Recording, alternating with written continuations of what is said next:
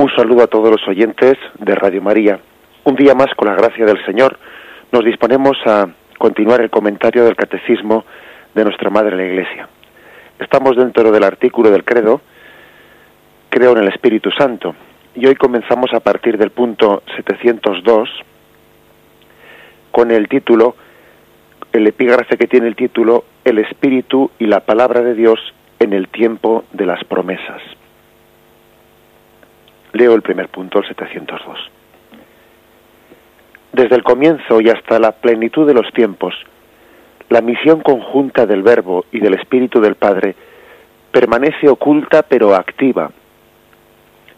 El Espíritu de Dios preparaba entonces el tiempo del Mesías y ambos, sin estar todavía plenamente revelados, ya han sido prometidos a fin de ser esperados y aceptados cuando se manifiesten.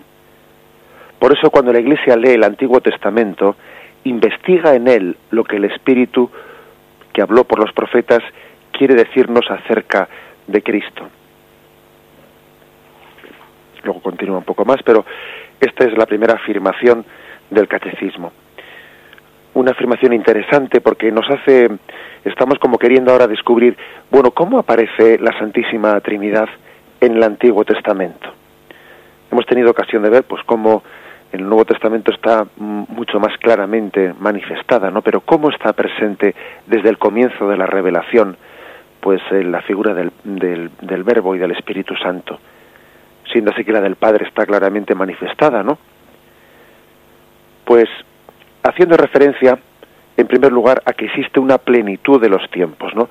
Eh, Gálatas 4:4 dice, al llegar la plenitud de los tiempos, envió Dios a su Hijo, nacido de una mujer. Es decir, que en el plan de Dios hay una plenitud de los tiempos. Y esa plenitud de los tiempos está en Jesucristo. Nosotros hemos tenido la suerte, el don de Dios, la gracia de, bueno, pues de haber venido a este mundo en la plenitud de los tiempos. Recordad cómo Jesús dice, ¿no?, a los fariseos, muchos soñaron con ver lo que vosotros estáis viendo y murieron sin verlo. Y se refiere a que muchos en el Antiguo Testamento soñaron con ver el cumplimiento de las promesas. Muchos soñaron, ¿no? Y desearon y suspiraron por ver como el anciano Simeón tuvo la gracia de ver, ¿no? Pues el prometido, el deseado de las naciones a Jesucristo y murieron sin verlo. Y a vosotros os ha tocado ver este momento de la plenitud de los tiempos en Jesucristo. Y sin embargo no lo apreciáis, ¿no? Es, la controversia que mantiene Jesús con los fariseos. Hay una plenitud de los tiempos. Y esa plenitud de los tiempos es, pues, la manifestación del Hijo que estaba oculto en el Padre, la manifestación del Espíritu Santo. Es la plenitud de los tiempos. Y ahora la pregunta es, ¿y antes, antes que eso? Antes que eso, dice aquí algo curiosa que el Verbo y el Espíritu del Padre permanecían ocultos pero activos, es decir, estaban actuando, aunque estaban ocultos, no claramente manifestados, ¿no? Pero estaban activos. El Espíritu de Dios preparaba el tiempo del Mesías y ambos, o sea, el Verbo, la segunda persona y la tercera persona de la Santísima Trinidad, sin estar todavía plenamente revelados, o sea, sin haberse descubierto a las claras, ya estaban prometidos estaba prometida su llegada, estaba prometida su manifestación, para que así fuesen esperados y aceptados cuando se, cuando se manifestasen. Cosa que el Señor hace con frecuencia, es decir, no enviar sin más, ¿no? Sino primeramente anunciar una llegada, anunciar la llegada del Hijo, anunciar la llegada del Espíritu. El mismo Jesús dice, pues conviene que yo me vaya para que así venga a vosotros el Espíritu. ¿Y por qué lo anuncia Jesús? Pues lo anuncia para que sea deseado, para que sea esperado. Los dones, los dones, si no son previamente anunciados, si no hay un tiempo de espera para recibirlos, pues luego no son debidamente apreciados. Las cosas que vienen así, digamos, inmediatamente, que vienen sin preparación previa, que vienen sin haberlas deseado, sin haberlas echado en falta, bueno, pues sencillamente son dones que según vienen se van y que, que a veces es lo que nos pasa a nosotros, ¿no? En esta sociedad así, digamos, pues de consumismo compulsivo, en el que las cosas mm, pues las obtenemos automáticamente es desearlas y conseguirlas y luego una vez que las hemos conseguido hartarnos de ellas, ¿no? En la pedagogía de Dios hay un tiempo de espera, un tiempo de preparación para que de esa manera valoremos y nos dispongamos en la oración de petición cuando decimos ven Señor Jesús para que después esa espera nos haga caer en cuenta del don tan grande que esperamos. Uno de los motivos por los cuales Dios dice también este catecismo, ¿no? En el, pues en, ya tenemos ocasión de verlo en la parte final del catecismo cuando habla de la oración, que uno de los motivos por los que Dios a veces pues retarda en se retarda para cumplir, o sea, para mm, responder a nuestras peticiones, ¿no? Para dar cumplimiento a eso que le estamos pidiendo, Dios a veces se retarda por el motivo por motivo de que quiere que nosotros estemos cerca de él, ¿no? Pidiéndole para que nosotros eh, pidiendo una y otra vez estemos cerca de Dios. Eso lo dice San Juan Crisóstomo. Dios a veces retarda la concesión de los dones que estamos pidiendo para que así, mientras que los estamos esperando, seamos mendigos de la gracia.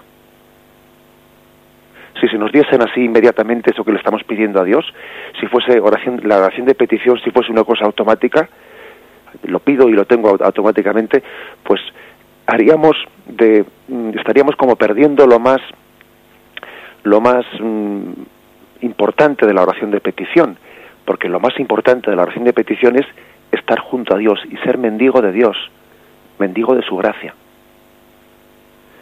Bien, por eso en la pedagogía de Dios hay un tiempo de preparación, un tiempo de espera, para que crezca el hambre de Dios en nosotros, crezca la conciencia de la necesidad que tenemos de Él. En este sentido, eh, pues hay que decir que el, el Verbo y el Espíritu Santo eran esperados, eran ya ancestralmente esperados en el Antiguo Testamento. Por eso cuando la Iglesia lee el Antiguo Testamento, investiga en él lo que el Espíritu Santo habló por los profetas. Aquí hay un par de textos a los que nos, nos hace referencia el catecismo. 2 Corintios, segunda carta a los Corintios, capítulo 3, 14, dice, pero se embotaron sus inteligencias. En efecto, hasta el día de hoy perdura ese mismo velo en la lectura del Antiguo Testamento. El velo no se ha levantado, pues solo en Cristo desaparece. Claro, es decir, si, si no se entiende que todo el Antiguo Testamento era una espera a la llegada de Jesucristo, que formaba parte de una pedagogía de Dios en su revelación hasta llegar a la plenitud de los tiempos en Jesucristo y en Pentecostés, en el Espíritu Santo, pues entonces uno no entiende el Antiguo Testamento. No lo entiende, ¿no? Le, permanece como un velo, un velo en él, porque no tiene la clave de comprensión del Antiguo Testamento. Un velo que, que no termina de, de caer de sus ojos.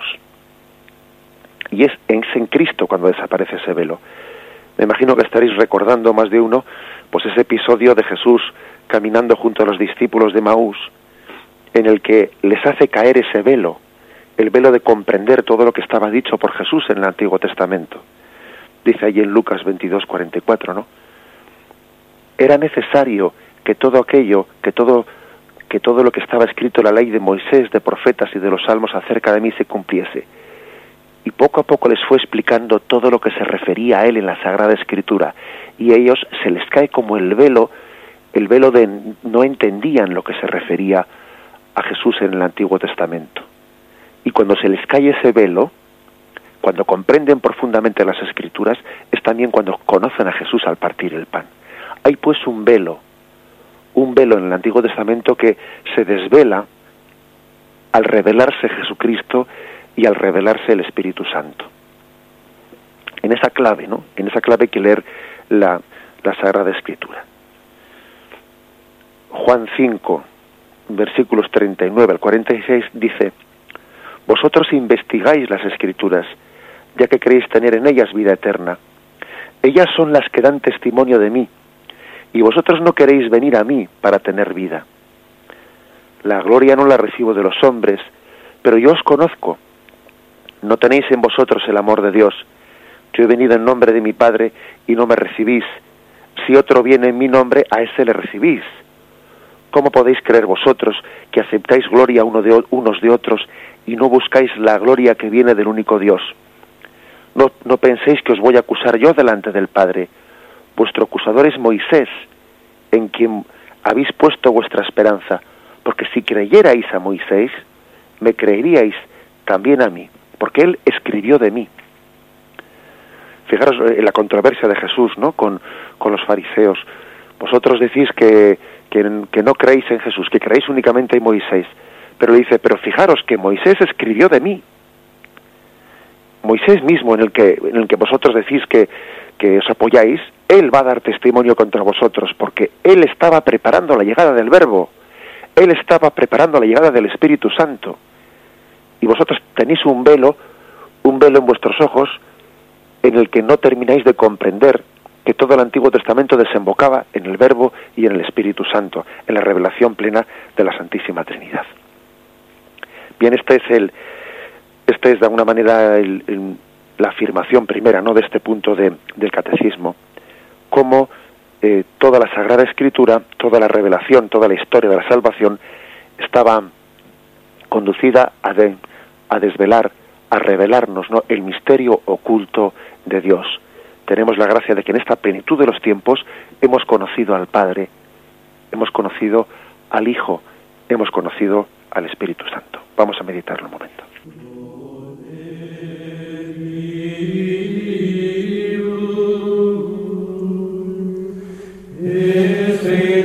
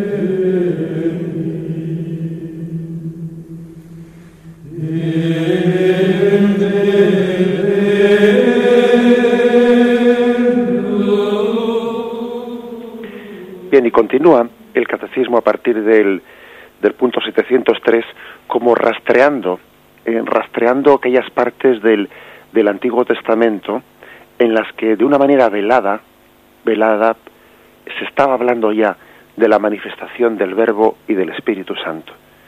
Algunos pasajes del Antiguo Testamento en los que la tradición cristiana ha percibido ya pues una especie de sugerencia, una preparación, una pedagogía de Dios para que comenzásemos a entender el misterio del, del, Espíritu Santo y del Verbo ocultos en el Antiguo Testamento, todavía no plenamente manifestados. ¿no? Dice así el 703, la palabra de Dios y su soplo estaban en el origen del ser y de la vida de toda criatura. Aquí se nos dan unos cuantos textos. ¿no? El Salmo 33, versículo 6. Por la palabra de Yahvé fueron hechos los cielos, por el soplo de su boca todo lo creado. Fijaros que se habla de la palabra soplo de su boca y la tradición cristiana percibe ya una referencia velada y oculta al Espíritu Santo.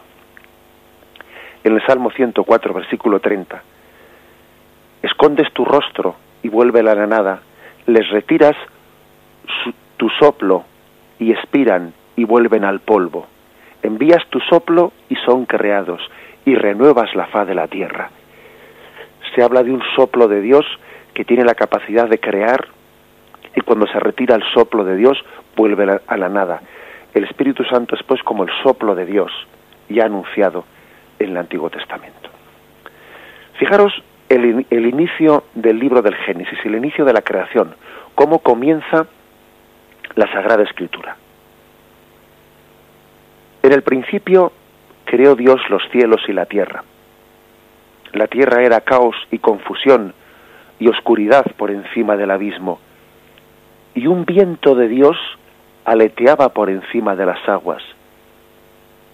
Y dijo Dios, haya luz, y hubo luz.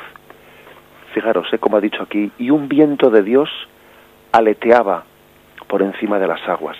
El inicio de la Sagrada Escritura, el momento de la creación, es también acompañado pues de esta sugerencia de la presencia del Espíritu Santo en el Dios creador. Es Dios en, en su unidad de personas, ¿no? Padre, Hijo y Espíritu Santo son los tres los que realizan la creación, aunque se la apropiemos especialmente al Padre, pero la creación intervienen indistintamente el Padre, el Hijo y el Espíritu Santo. Fijaros esta sugerencia, ¿no? Tan suave, tan delicada de de la presencia del Espíritu en la creación. Y un viento de Dios aleteaba por encima de las aguas. El mismo viento que se sintió en Pentecostés cuando entró en aquella casa y se posó como lenguas de fuego sobre cada uno de los apóstoles.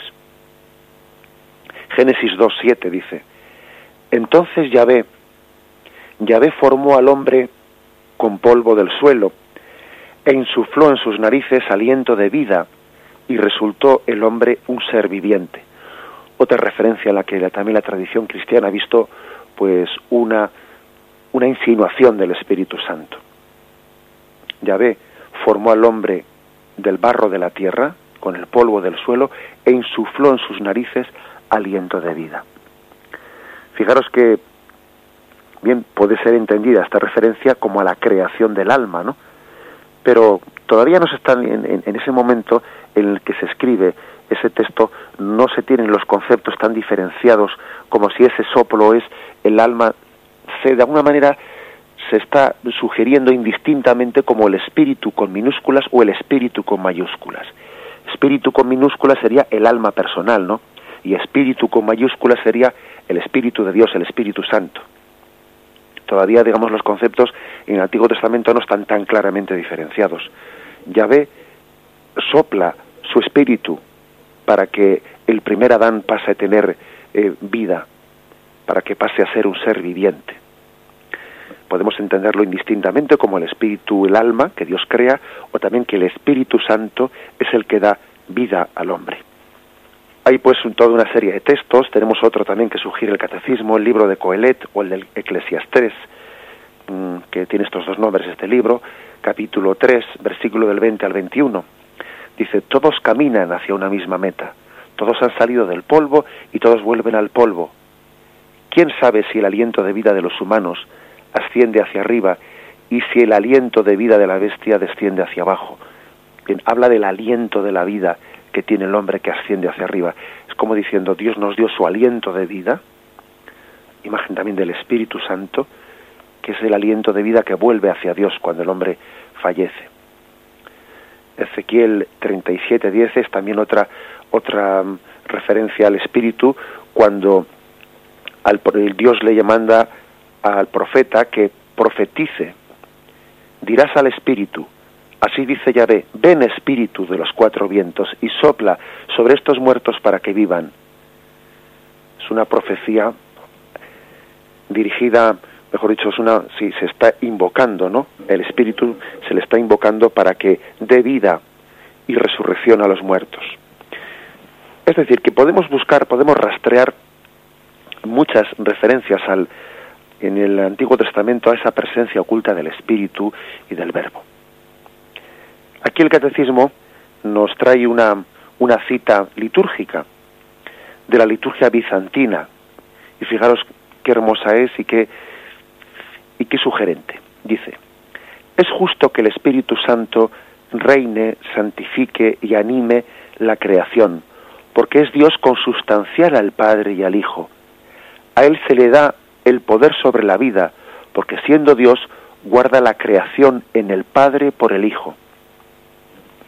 El Espíritu Santo guarda la creación, es el guarda de la creación en el Padre por el Hijo. Una expresión que, pues que tenemos que reconocer que, que pocas veces no habremos podido oír y meditar. El Espíritu Santo es guarda de la creación, porque Él la alienta, Él la está sosteniendo. Y también se nos añade pues una cita de San Irineo, uno de los primeros padres de la Iglesia, que fijaros dice en el punto 704 del Catecismo. En cuanto al hombre, es con sus propias manos, es decir, el Hijo y el Espíritu Santo, como Dios lo hizo. Y dibujó sobre la carne moldeada su propia forma, de modo que incluso lo que fuese visible llevase la forma divina. Esta imagen de San Irineo habla de el Espíritu Santo y del Verbo como de las manos de Dios. Es decir, Dios Padre tiene dos manos. Una mano es, su mano derecha es el Hijo, su mano izquierda es el Espíritu Santo. Y con esas dos manos moldea al hombre, crea al hombre con esas dos manos, actuando conjuntamente, ¿no? Pues mm, el Padre, el Hijo y el Espíritu Santo. Son las dos manos de Dios Padre y con esas dos manos, dice San Irineo, dibuja, moldea la propia forma de Dios en esa carne humana, dejando sus huellas dactilares, ¿no? En ese barro, en ese barro con el que moldea al hombre. Deja la forma divina de una forma visible en la carne humana. Así pues, eh, la conclusión de, esto que estamos afirmando es que en nuestra visión en nuestra visión de fe, cuando somos capaces de leer el Antiguo Testamento sin el velo, sin el velo de la carne, sino con la lectura del Espíritu Santo, cuando el Espíritu Santo nos ilumina para interpretar las Sagradas Escrituras, somos capaces de descubrir una presencia oculta de, del Verbo y del Espíritu, de la segunda persona y de la tercera persona de la Santísima Trinidad, que estaban actuando en el Antiguo Testamento. Continuamente, eran como las dos manos del Padre, que estaban moldeando la creación, que estaban formando al hombre, que estaban dejando impresa su huella en nuestro ser. No estaban plenamente revelados, estaban ocultos, pero estaban activos. Y si leemos la Sagrada Escritura con la luz del Espíritu Santo, descubriremos su presencia. La liturgia, fijaros, que está continuamente descubriendo esa presencia del Espíritu Santo y del Verbo, como hemos dicho, ¿no? En estos textos, como en esa del Génesis, en esa especie de eh, sugerencia de el aliento de mm, el aliento que estaba aleteando por encima de las aguas, etcétera. Pues bien, en el punto 705, eh, después de haber hablado de esa presencia del Espíritu y de la palabra en la creación, se continúa describiendo de cómo también el Espíritu es el Espíritu de la promesa dice el punto 705, desfigurado por el pecado y por la muerte, el hombre continúa siendo a imagen de Dios, a imagen del Hijo, pero privado de la gloria de Dios, privado de la semejanza. La promesa hecha a Abraham inaugura la economía de la salvación, al final de la cual el Hijo asumirá la imagen y la restaurará en la semejanza con el Padre, volviéndole a dar la gloria el Espíritu que da la vida. Bien, pasamos a hacer una explicación de este, de este punto que leído así, pues parece bastante denso, ¿no? Y a veces incomprensible. Fijaros que dice, dice el, el libro de Génesis que el hombre fue creado a imagen y semejanza de Dios. Luego vino el pecado del hombre, el pecado original y los pecados personales. Y lo que San Irineo y los padres de la Iglesia interpretan es que al romper con Dios, porque el pecado ciertamente es una ruptura con Dios, se rompe, dice, no la semejanza, mejor dicho, no la imagen, pero sí la semejanza. Después de el pecado, el hombre sigue siendo imagen de Dios, pero ha perdido su semejanza de Dios. Es decir, aquí se quiere como distinguir pues un misterio, ¿no? El hombre es imagen y semejanza. Tras el pecado hay algo que se ha borrado, pero hay algo que permanece. Algo así se quiere decir, ¿no? Es difícil traducir esto, ¿qué es exactamente la imagen y qué es exactamente la semejanza? Pues bueno, pues no lo sabemos, ¿no? Tampoco no pretendamos, pues, eh, llegar a, eh, no sé, pues a desvelar todos los misterios. Pero lo que sí que es cierto es que en el pecado hay algo, una ruptura de la amistad con Dios, pero uno no deja de ser hijo de Dios. ¿eh? Es como, bueno, pues como esa referencia que la propia experiencia nos lo dice. ¿eh? Uno, por el hecho de que peque, no deja de ser hijo. Sigue siendo hijo, ¿verdad? Pero está claro que ha roto una amistad con su padre. Luego, la, fijaros, la mm, lectura cristiana de, de ese texto del Antiguo Testamento nos viene a decir que tras el pecado, el hombre ha perdido la semejanza con Dios, aunque mantiene la imagen de Dios en su, en su ser. Mantiene esa especie de similitud de Dios, tiene las huellas de Dios impresas en su ser, aunque ha perdido la amistad con Dios. Tenemos aquí un, un texto, Romanos 3:23, que dice, todos pecaron y están privados de la gloria de Dios sea que esa semejanza que hemos perdido por el pecado es estar privados de la gloria de Dios. La gloria de Dios no, no habita en nosotros. Hemos dejado de estar inhabitados ¿no? por, por la presencia de Dios, fruto del pecado y del pecado mortal, ¿no? que, por el que perdemos la amistad y la inhabitación de Dios en nosotros.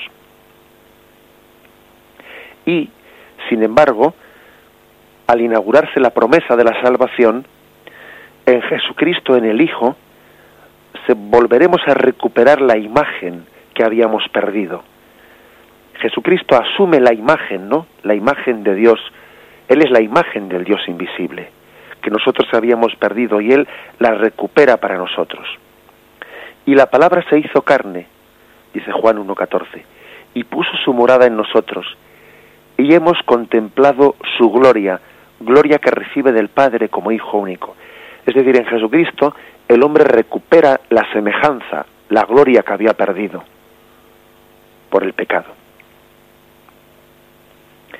Dice Filipenses 2.7, sino que se despojó de sí mismo, tomando condición de siervo, haciéndose semejante a los hombres. Habíamos perdido una semejanza con Dios y la recuperamos con Jesús, porque al hacerse semejante a nosotros, nosotros volvemos a ser semejantes a Dios. Fijaros qué misterio, ¿no? Habíamos perdido por el pecado la semejanza de Dios, aunque manteníamos la imagen, pero habíamos perdido la semejanza de Dios y entonces volvemos a recuperarla por Jesucristo, porque Él se hace semejante a nosotros para que nosotros volvamos a ser semejantes a Dios. Y el misterio de la promesa, el espíritu de la promesa que dice aquí el catecismo, es en Jesucristo volvemos a recuperar la imagen y la semejanza. Es el espíritu que da vida, el espíritu, el que restaura en nosotros la semejanza con el Padre. El Espíritu Santo es restaurador, como un restaurador que va a restaurar un cuadro en el que había quedado borrado el color con el paso de, los siglos, ¿no? y, hace una labor magnífica de restauración y dice uno, pero, pero ese restaurador qué maravilla ha hecho, pero qué, qué, qué colores le ha sacado al cuadro. Pues es cierto, se los ha sacado, porque él no, porque él ha restaurado lo que estaba oculto en eso es lo que hace el Espíritu Santo con nosotros. Restaura la semejanza con Dios Padre que habíamos perdido. Esta es la obra de, del, del Espíritu Santo y la obra del Verbo, restaurar la semejanza perdida por el pecado. Lo meditamos un poco antes de concluir el siguiente punto del catecismo. Uido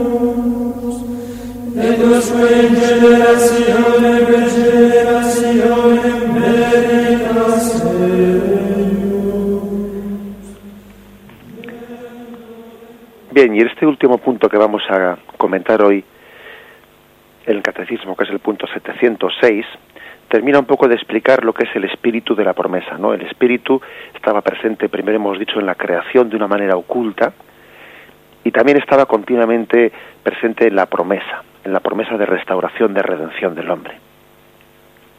Dice el punto 706, contra toda esperanza humana, Dios promete a Abraham una descendencia, como fruto de la fe y del poder del Espíritu Santo.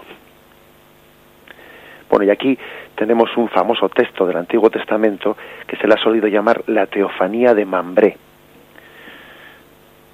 Está en Génesis 18, versículos del 1 al 15, ¿no?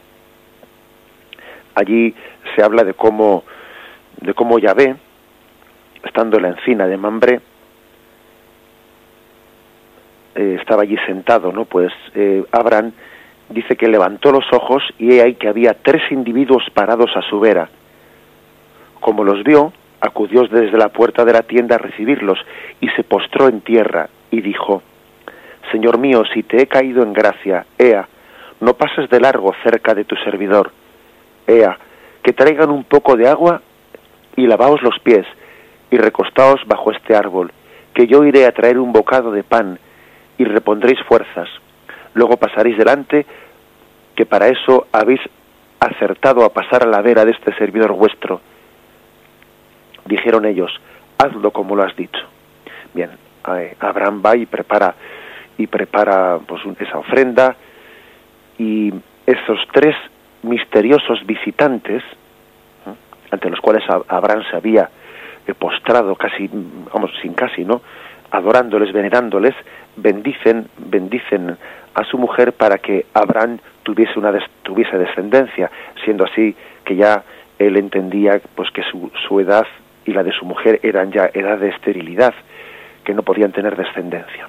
Pues bien, la tradición cristiana ha visto en esta misteriosa visita que tuvo Abraham de esos tres visitantes, esos tres hombres que le bendicen, y tras la bendición, eh, pues eh, le dan el don de la descendencia, ha visto una imagen de la Trinidad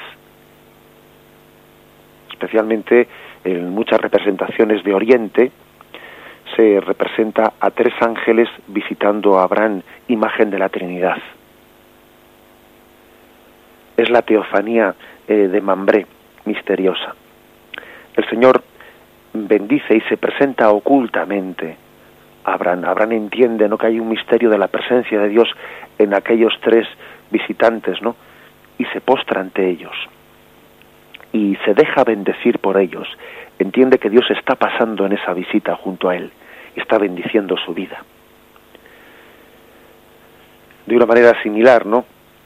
Esto no, esto no deja de ser sino una evocación de lo que estaba por llegar con María en, esa, en aquella visitación del ángel, pues que hace no ya que, que una mujer estéril pueda dar a luz, sino que María pueda concebir sin concurso de varón y nos recuerda pues aquello que también eh, Lucas 1, 54, 55 dice, acogió a Israel su siervo, acordándose de la misericordia, como la había anunciado a nuestros padres en favor de Abraham y de su linaje por los siglos.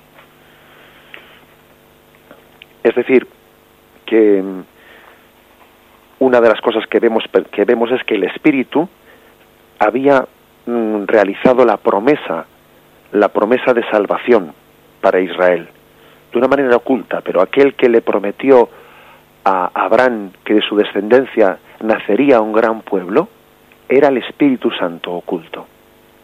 El Espíritu Santo prometió a Abraham la fecundidad.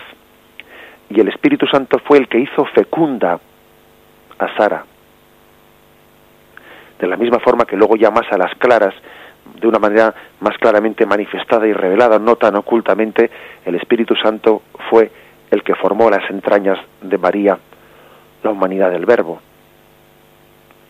Ella concibió por obra, por obra y gracia del Espíritu Santo, pero el Espíritu Santo oculto ya estaba actuando en Abraham eh, y, en el, y en el Antiguo Testamento. A través de él serán bendecidas todas las naciones. ¿eh? Bien, continuemos y fijémonos en lo siguiente. Esta descendencia será Cristo, dice Gálatas 3:16. Pues bien, las promesas fueron dirigidas a Abraham y a su descendencia. No dice y a los descendientes como si fueran muchos, sino a uno solo, a tu descendencia, es decir, a Cristo. La descendencia de Abraham es Cristo. Cristo es tu descendiente. Esa es la promesa que se le hace a Abraham. En quien la efusión del Espíritu Santo formará la unidad de los hijos dispersos.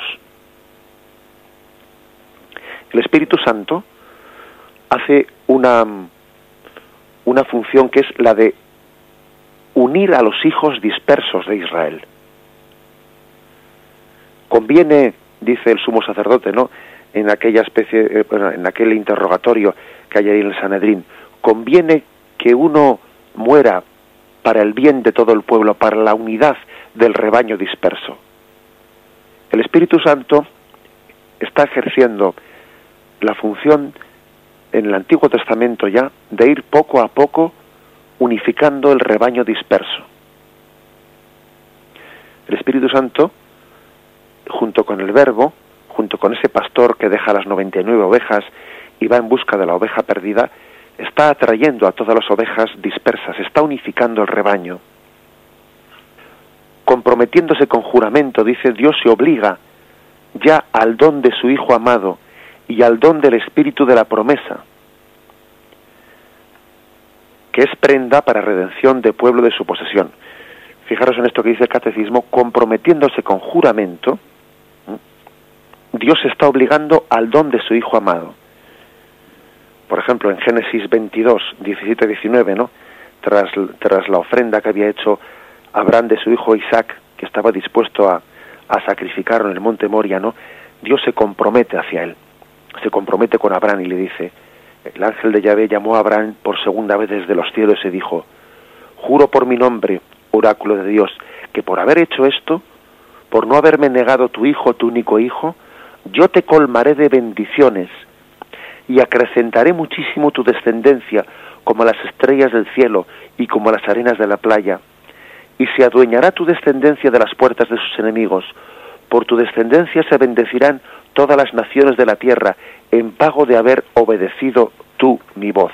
Es decir, que Dios está comprometiendo con Abraham a enviar a su hijo. Dios se está comprometiendo con Abraham a enviar el Espíritu Santo. Ya en el Antiguo Testamento hay como un compromiso de Dios de bendecir. Y también dice que se está eh, comprometiendo a enviar el don del Espíritu Santo, ¿no? Dice, por ejemplo, Efesios 1, 13, 14.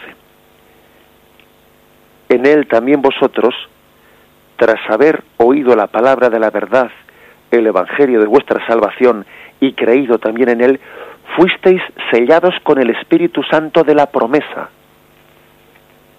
Fijaros que se habla aquí del Espíritu Santo de la promesa.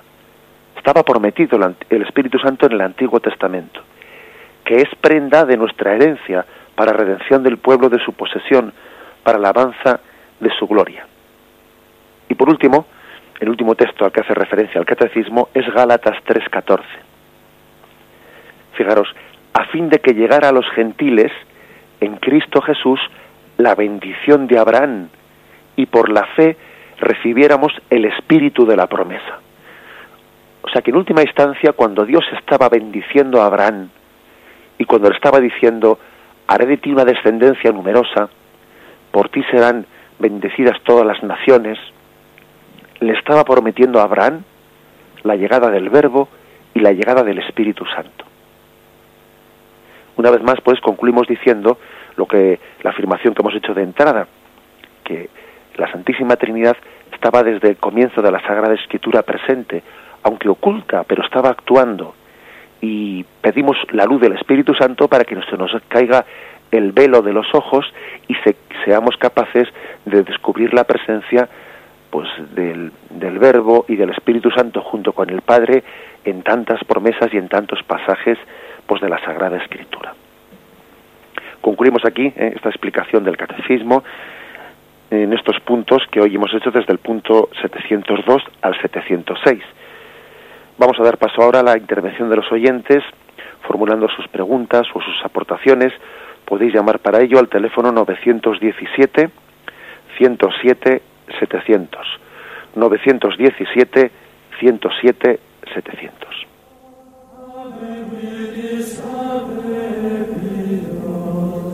Ave Ave Virgo singulare,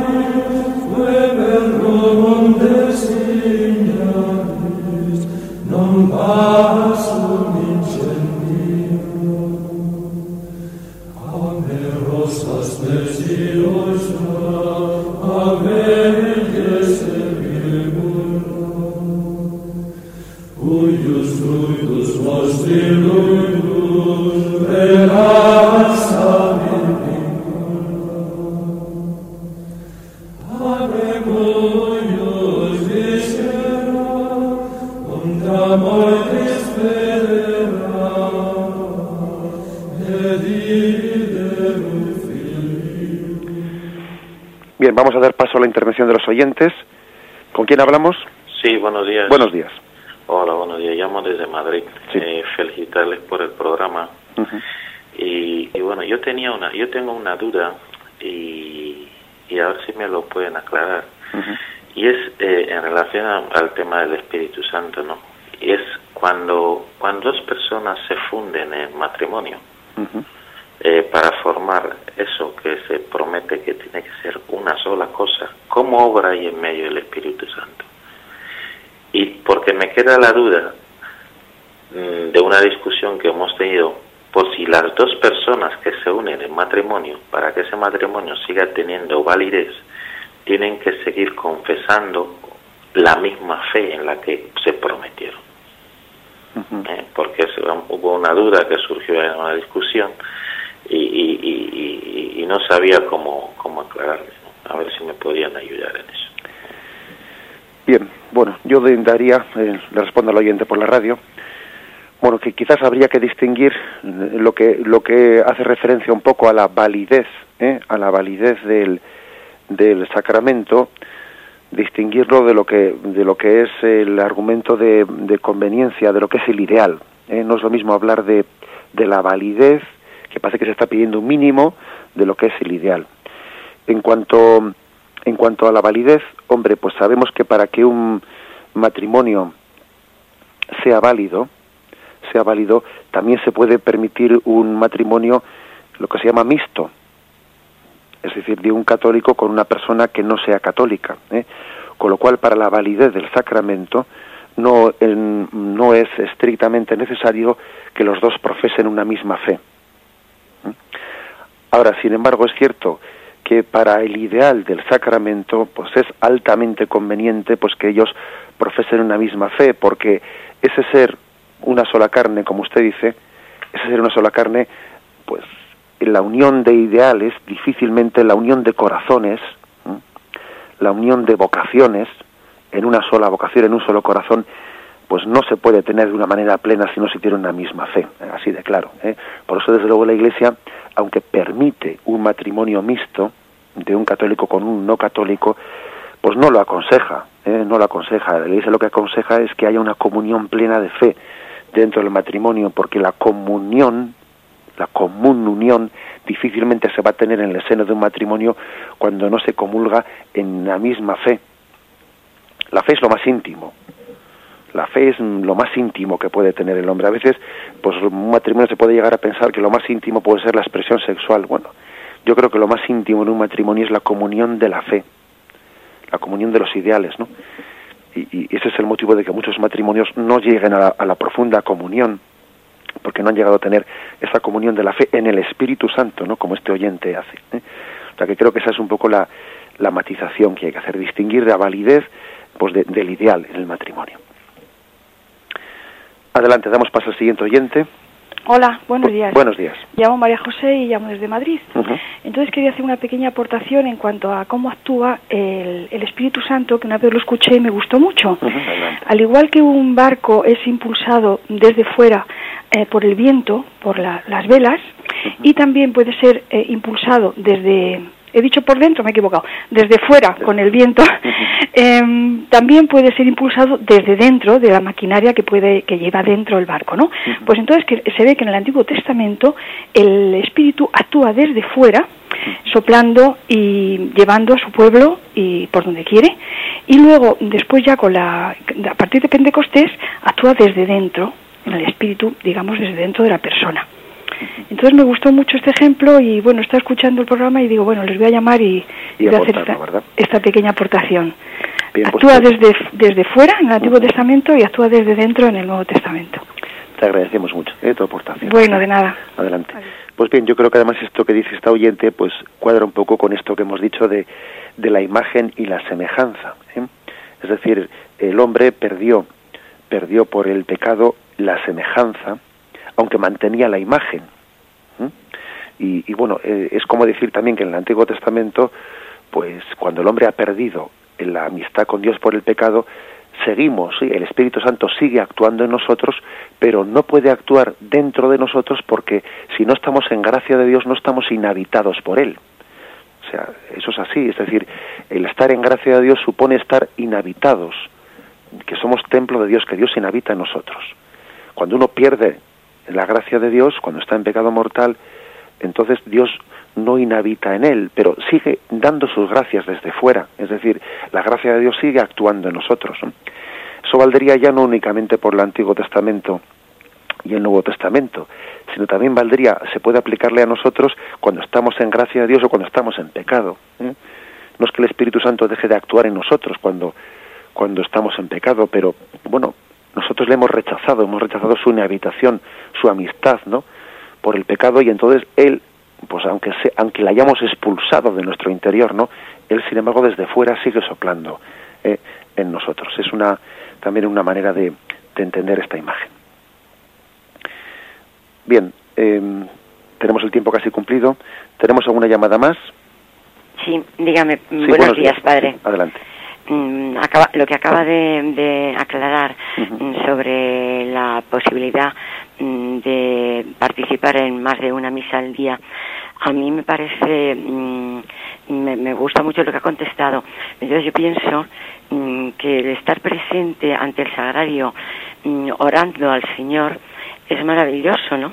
Pero mm, pero lo más de lo más es participar, no asistir a la misa, sino participar íntegramente mm, de la misa, en totalidad, con la palabra, con la comunión, y puede llevar una misa a una oración más profunda y más íntima y con el Señor que nada de nada. Y, mm, y por eso la misa es lo más de lo más, una sola misa vale más que todo lo que se pueda rezar, orar y que todos los santos juntos, ¿no? Entonces, mm, pues mi pensamiento va en este sentido, ¿no? Y una segunda cuestión, mm, no es que me inquiete ni me preocupe nada, pero mm, me planteo alguna vez cuando oigo hablar mm, del tiempo, es decir, el Antiguo Testamento Dios actúa de esta forma, en el Nuevo Testamento tal. Entonces pienso, Dios es mm, tiene una eternidad eh, trinitaria eterna, sin tiempo ni espacio. Entonces, mm, cuando decimos pues mm, que en el Antiguo Testamento tal, en el Nuevo Testamento, ¿cómo se puede entender? Será porque nosotros necesitamos tiempo y espacio en el aquí y ahora, pero en la Trinidad eterna actúa desde siempre. Entonces, esta es la pregunta. Sí, bien, de acuerdo, le respondo brevemente. Muchas ¿eh? Bien, sin duda alguna estamos hablando de, de- de cuál es la revelación de Dios hacia nosotros. ¿eh? Dios es Dios desde siempre, Él está fuera del tiempo, Él está en la eternidad. Sin duda alguna estamos hablando de que la manifestación de la Trinidad en el tiempo, ¿eh? en el tiempo que Él mismo ha creado. No olvidemos de que el tiempo es una criatura de Dios. el tiempo es una criatura de Dios y, y Dios se manifiesta pedagógicamente en ese tiempo, pues mm, poco a poco, ¿eh? de una manera pedagógica se va manifestando, pues para que nuestra capacidad de desearle, de esperarle, como decíamos antes, ¿no? Pues vaya creciendo. Es así, Dios no ha querido ser instantáneo.